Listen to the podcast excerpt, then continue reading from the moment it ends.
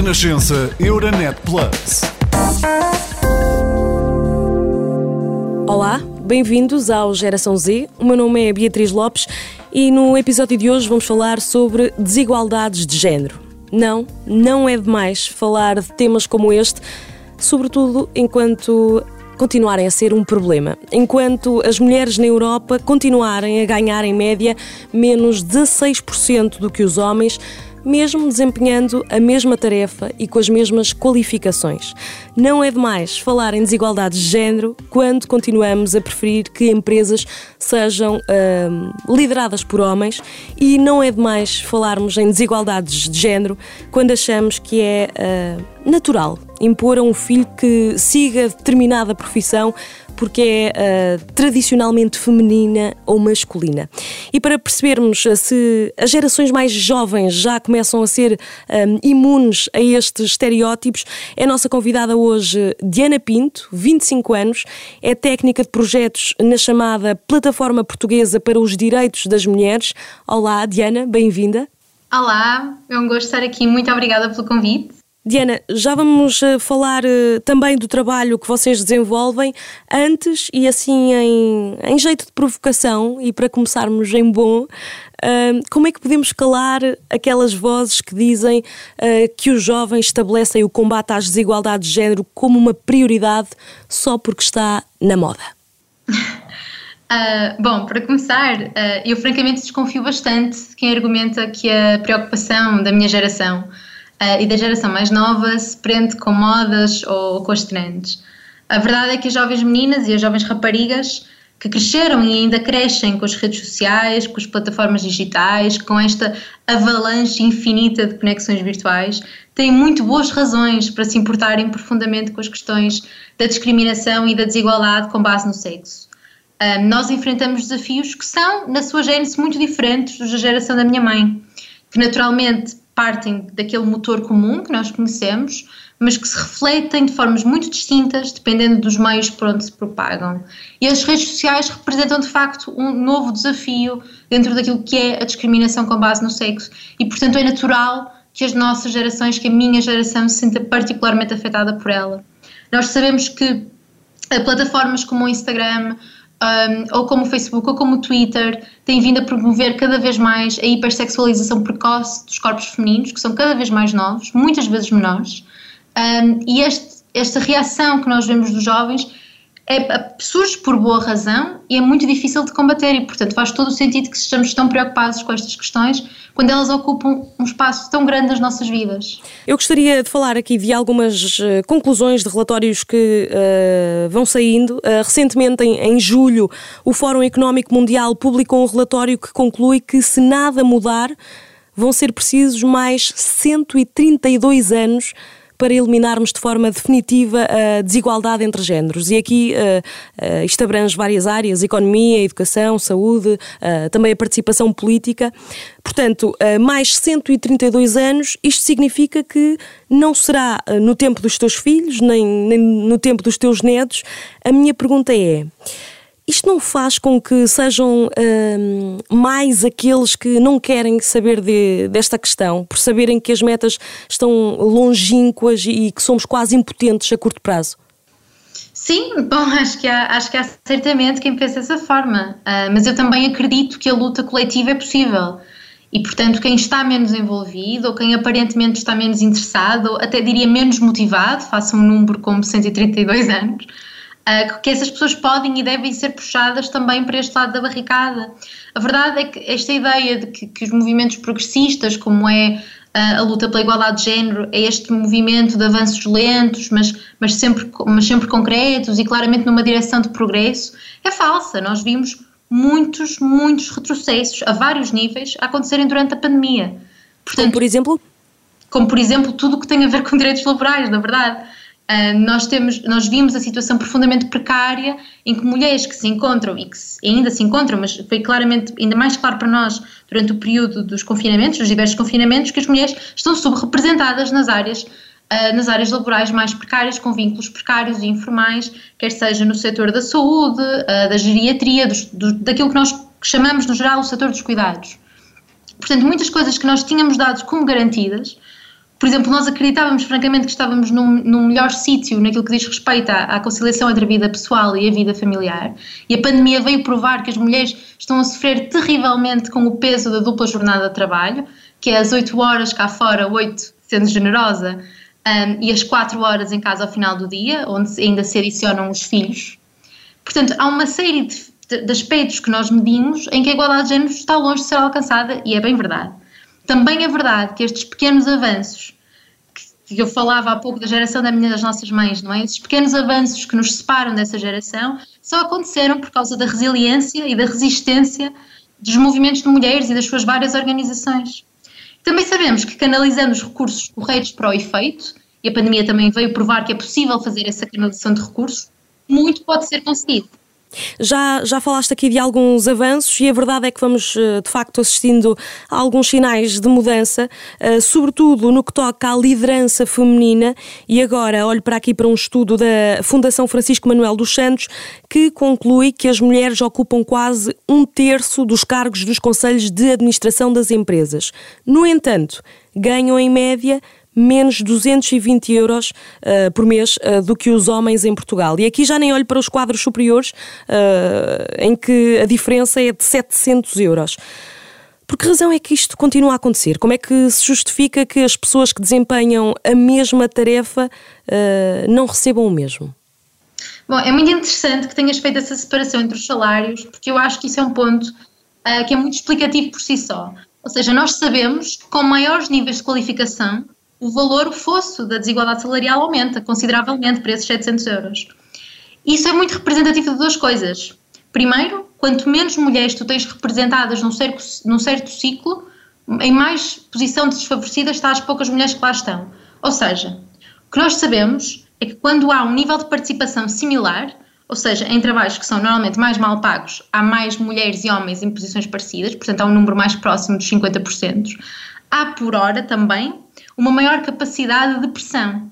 E daí a diferença salarial, apesar de ainda existir, lá está o estado de trabalho que ainda temos por fazer, é menor do que em cargos mais altos.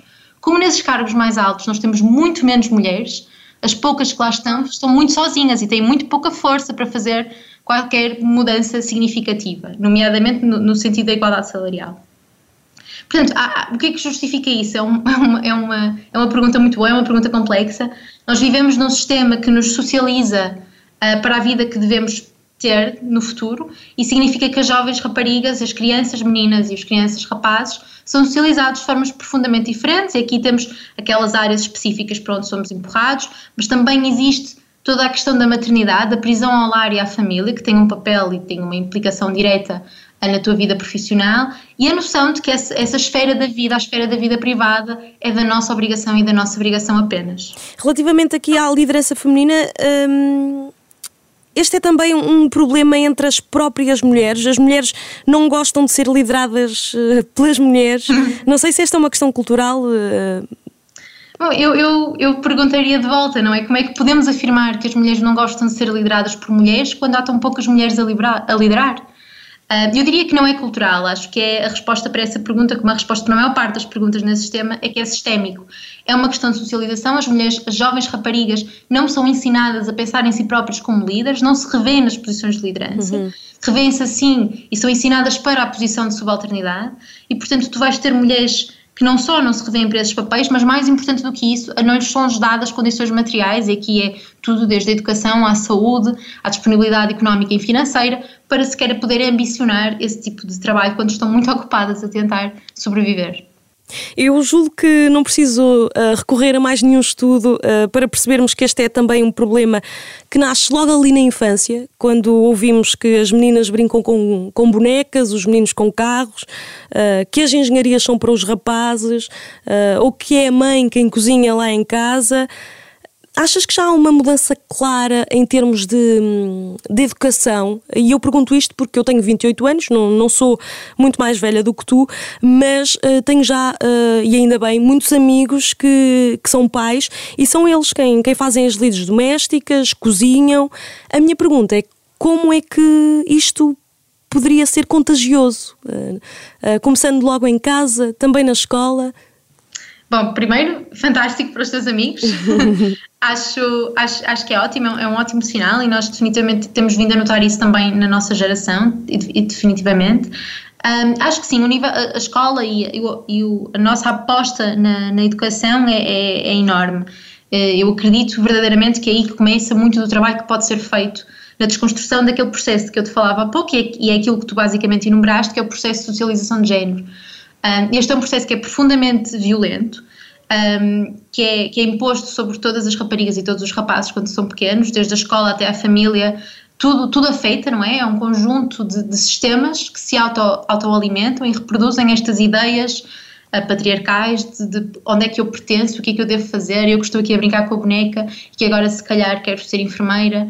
Uh, e o meu irmão que, que, que pensa em ser informático, que, que se representa. E depois nós sabemos que isso reflete-se efetivamente um, na questão financeira, porque são os trabalhos que nós associamos aos homens que são os mais bem pagos. Um, e isso também alimenta essa, essa reprodução da pobreza. Também sabemos que muitas vezes a, a educação superior é um ambiente profundamente nefasto para raparigas. Tem havido muitas notícias a que nós temos acompanhado muito de perto de, de jovens raparigas que fazem queixas nas universidades portuguesas uh, das mais diversas situações de assédio. Também temos, vindo que muitas, temos visto que muitas dessas queixas ocorrem justamente naquelas áreas que nós consideramos as áreas das STEM, as áreas muito bem pagas, que já têm poucas raparigas, portanto, novamente, era o que falávamos, estas, estas situações de discriminação e desigualdade vão-se ah, alimentando e retroalimentando umas às outras. Portanto, a resposta é, é familiar e é na escola também, é um bocadinho de tudo, portanto, é uma mudança sistémica para combater uh, o, o, sistema patriarcal, que é muito mais velho que todos nós e que se calhar vai demorar esses 173 anos, mas cá estaremos. Se olharmos aqui para a política, por exemplo, uh, parece que em Portugal as mulheres têm vindo um, a ganhar terreno. Entre 2003 e 2021 conseguimos duplicar o número de mulheres no Parlamento. Uh, ficámos em sétimo lugar a nível europeu, o que numa lista de 27 não me parece nada mal. Uh, também nas últimas legislativas foram eleitas 84 mulheres para a Assembleia da República. O que eu pergunto é se achas que isto só aconteceu porque o Estado tem que cumprir eh, cotas relativas à, à paridade. Uhum. Bom, a, a, lei da paridade efetivamente aumentou o número de mulheres no Parlamento. Também sabemos que, infelizmente, nas últimas eleições legislativas, essa tendência regrediu ligeiramente. Uh, o que nos faz pensar, a nós uh, como, como, plataforma, mas também a mim individualmente como ativista feminista jovem, uh, na necessidade de melhorar a, a lei que temos neste momento. Um, se é por obrigação, se o Estado fez por obrigação, bom, sim, na prática sim, e fez-lo muito bem. Afinal, nós somos um Estado de Direito que, aliás, ratificou as Convenções de Direitos Humanos das Mulheres que vigoram na ordem interna, convenções internacionais, e que podem ser invocadas em tribunal, e que, portanto, na verdade, os obriga sim a, a terem essa responsabilidade para com da sua população.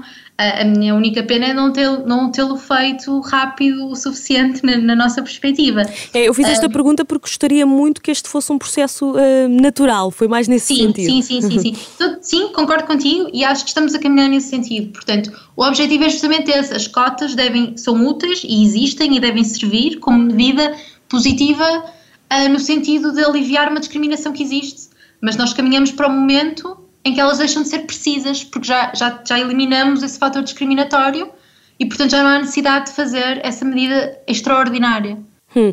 Eu, eu, vou fazer aqui uma provocação e, e não me leves a mal, uh, mas imagina o seguinte cenário: um, eu tenho uma empresa, posso contratar uh, ah, 20 funcionários uh, para a minha empresa, metade têm de ser mulheres e a outra metade homens. Eu não poderei estar aqui a tomar uma decisão injusta as pessoas não deviam ser só avaliadas pelo, pelo seu mérito uh, e isto vale para os dois lados? Bom, eu acho que a questão do mérito é um episódio em si mesmo. O que é, que é a meritocracia e como é que avaliamos a meritocracia? No que diz respeito à legislação que nós temos, ela diz respeito, exatamente como falaste há pouco, à participação política e, ao nível das empresas, diz respeito apenas aos cargos de tomada de decisão económica. Portanto, é um universo muito restrito das trabalhadoras e dos trabalhadores que estão de facto vinculados a essa lei.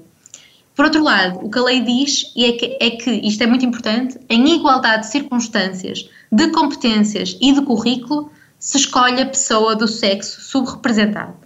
Portanto, nesse cenário que colocas, um, se escolheste metade homens e metade mulheres, primeiro estás nesse universo muito restrito das empresas uh, de, de, de, decisão económica e depois quer dizer que as mulheres que tu escolheste têm exatamente as mesmas competências e o mesmo currículo dos hum, homens que tu okay. não escolheste. Portanto, essa questão do mérito, que é o que a maior parte das pessoas diz quando na verdade quer falar de qualificações académicas, currículos, resumos, etc., na verdade nunca, nunca é uma imposição. Portanto, só, só, tu só escolhes isto na, na situação em que ambos têm o mesmo currículo. Novamente, isto é uma medida especial temporária que decorre da CEDO, que é a Convenção sobre a Eliminação de Todas as Formas de Discriminação contra as Mulheres, que foi ratificada pelo Estado português. Um, e esta medida é legítima, como eu disse há pouco, enquanto visar alterar um desequilíbrio estrutural. Portanto, eu vou dar um exemplo que eu acho que é muito útil. Esta medida também justifica a existência em Portugal de uma licença de paternidade obrigatória para os homens. Ou seja, a medida não, não é sobre mulheres, é sobre o sexo subrepresentado. Portanto, a mesma medida que nos impõe as cotas políticas impõe-nos para o sexo que, que está, tem menos representação naquele espaço. Uhum. Nós sabemos que na maior parte das vezes são mulheres e é por isso que as pessoas falam da medida como se fosse uma medida de mulheres e, e isso vem do, do, lá está, do motor da desigualdade, mas pode e já, já foi útil para remediar situações em que os homens estão subrepresentados também. Uhum. Eu quero também aqui falar um bocadinho do papel da Plataforma Portuguesa para os Direitos das Mulheres, porque uh, vocês estão em constante articulação com organizações não governamentais europeias uh, que trabalham também nesta matéria. Uh, portanto, eu pergunto qual é a vossa tarefa e, e, o que é que tem feito a União Europeia para que atinjamos uma igualdade de, de género mais rápido? Bom, a PPD, que é a Plataforma Portuguesa para os Direitos das Mulheres, é a coordenação em Portugal do Lobby Europeu das Mulheres, que é a maior organização da sociedade civil, portanto, é uma organização de organizações europeias de mulheres. Portanto, nesse sentido, estamos em, em constante e permanente contacto no sentido de acompanhar o que vai sendo discutido nos diversos órgãos europeus. Por exemplo, neste momento está em discussão a diretiva da transparência salarial, que é um tema de que temos vindo a falar, mas estamos também a analisar a transposição para Portugal da diretiva da conciliação, que também falamos um bocadinho. Estamos a trabalhar na influência, na nossa capacidade de influência, de influenciar a proposta diretiva europeia sobre o combate à violência contra as mulheres e à violência doméstica. Portanto, o nosso trabalho nesse âmbito é um pouco de influência, pressão, enviar os nossos contributos, ter a certeza que, que aquilo que nós pensamos e aquilo sobre o qual nós trabalhamos e que representa muito a consciência coletiva, nós esperamos que represente as mulheres portuguesas, tenha essa representação europeia também. Um, e a União Europeia tem feito, tem feito um pouco tudo isto. Estas, estas últimas diretivas são muito importantes e, e têm um, um, potencial transformador muito grande. É a razão pela qual estamos tão envolvidas nelas e, e na sua alteração. Na e na tua opinião, estamos a, a assistir a, a, avanços? Sim, sim, eu acho que estamos agora a, a recuperar do período Covid, que foi uhum. difícil, e enfrentamos, estamos prestes a enfrentar uma inflação, uma crise de inflação difícil, que vai afetar certamente, como todas as crises sociais e, e, políticas económicas afetam particularmente as mulheres. Portanto, é um o que aconteceu na pandemia achas que vai Exatamente. acontecer aqui? Uhum. Sim, acho que vai colocar muitas mulheres em situação de profunda instabilidade, uh, o que torna todo o outro trabalho mais difícil. É importante pensarmos, quando falarmos de, de, de instabilidade económica, não falamos apenas de mulheres perderem os seus empregos, o que é terrível e, e, muito duro, mas também falamos de mulheres que estão em situações de violência doméstica, por exemplo, em, em situações de violência em relações de intimidade, presas com os seus agressores em casa e que se calhar se tivessem mais rendimentos poderiam sair, mas agora não tendo não vão sair. Portanto, estamos a falar, na verdade, uh, de uma perpetuação de círculos de violência que se vão retroalimentando novamente, porque mulheres que poderiam, tendo mais capacidades materiais financeiras para procurar outra vida, vêm-se obrigadas a ficar com os seus agressores, que foi algo que também assistimos durante a pandemia. Uhum. E para, uh, para terminar, uh, que mensagem é que gostarias de deixar às jovens e aos jovens que, que nos ouvem? Uh, bom, há muitas, mas se calhar para com começar a combater um pouco o ceticismo que às vezes nos toca a todos, uh, estarmos conscientes que a mudança que nós queremos ver no mundo é capaz, é possível e nós podemos construí-las em coletivo, em comunidade. Um, envolver os jovens rapazes um, nesta luta, principalmente nas formas mais, diga-se, trendy, modernas um, de violência uh, de violência e de discriminação que os afetam também, nomeadamente no que diz respeito à hipersexualização e à pornografia violenta, há uma série de outras questões que afetam muito, muito os jovens rapazes e com os quais eles se devem politicamente envolver. E também lembrar-lhes que, que lembrar-lhes a elas e a eles que o envolvimento político também é isto, é estes espaços de diálogo e de construção e de pensamento crítico coletivo que não têm necessariamente de ser partidários que é um lugar na sociedade civil uh, para as suas ideias e para os seus pensamentos e para as suas reflexões, um, e que só assim é possível criar um mundo em que vivemos verdadeiramente em igualdade. Obrigada, Diana Pinto, da Plataforma Portuguesa para os Direitos das Mulheres. Direitos das mulheres que não devem ter só a atenção delas, ah, mas de todos nós. Eu gostaria aqui também de dizer que a igualdade entre mulheres e homens é, antes de tudo, uma questão de direitos humanos, uma questão de justiça, de liberdade, um, e seria incrível que uh, pudéssemos fazer esta caminhada lado a lado e ninguém ficasse para trás. O Geração Z regressa daqui a 15 dias, dia 5 de outubro. Até lá. Renascença Euronet Plus, a rede europeia de rádios para compreender melhor a Europa.